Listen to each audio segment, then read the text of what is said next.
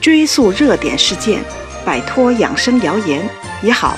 这里是彤彤中医养生妙招。很多人有胃里反酸水的毛病，有人对此不太介意，觉得不过就是个小毛病，是吃的不合适了。但有的人的胃反酸会逐渐加重，甚至整个食道都有烧灼感了。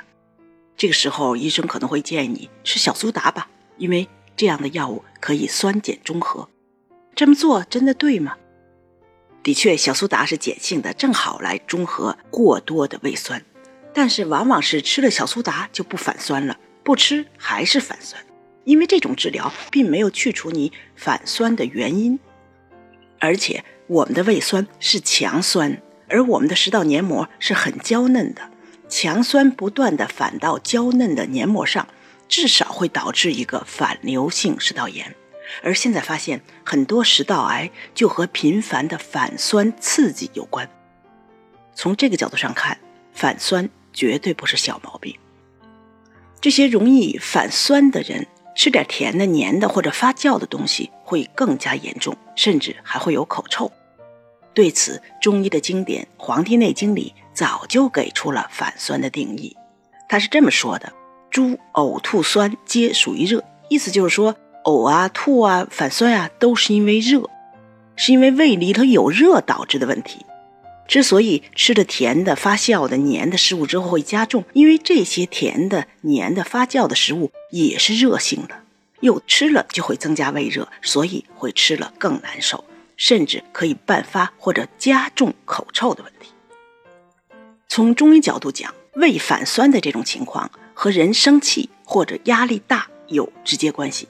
因为按照五行的规律，中医的肝是克脾的，肝郁的时候，脾胃是要受累的，由此会导致胃里头有热。那什么时候人会肝郁呢？那就是精神紧张、精神压力大的时候。而压力大、情绪不好是现在很多人的普遍现象，所以胃反酸的人也就越来越多了。要想对此根治，只能去除胃热，而去除胃热就必须要疏肝。所以有个特别对症的中成药，叫加味左金丸，左右的左，金属的金，药店都可以买到。这个药主要的就两味，一个是黄连，一个是吴茱萸。其中黄连是主角，黄连的用量五倍于吴茱萸，因为黄连是入心经的。中医的心属火，肝属木，心是肝之子，肝气郁是因为母亲过于强大。所以要通过清心来泻子的这种方式，使强大的或者过郁的这种肝气疏散开来。所以用黄连是通过清心火来疏解肝郁的。那么这种总是胃反酸的人，仔细观察他们会发现，越是精神紧张、越着急的时候，反酸越严重。因为情绪不好、精神压力大，会导致心火盛，时间长了就会变生他变，转而变成消化系统的问题。这就是说，这个人如果心里有苦水不倒出来，不倾诉出来，胃就要吐酸水。虽然有的人可能没觉得明显的说生了什么气、受了什么气，但就是平素脾气很急，心里总是很烦躁的。那这种体质也很容易使胃里有热，因为胃热而吐酸水。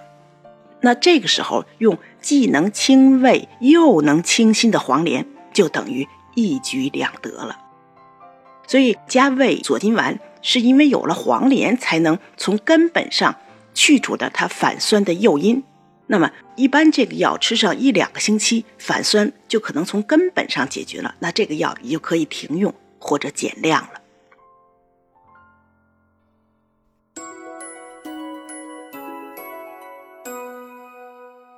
本节目由健康新同学、博吉新媒联合出品，喜马拉雅独家播放。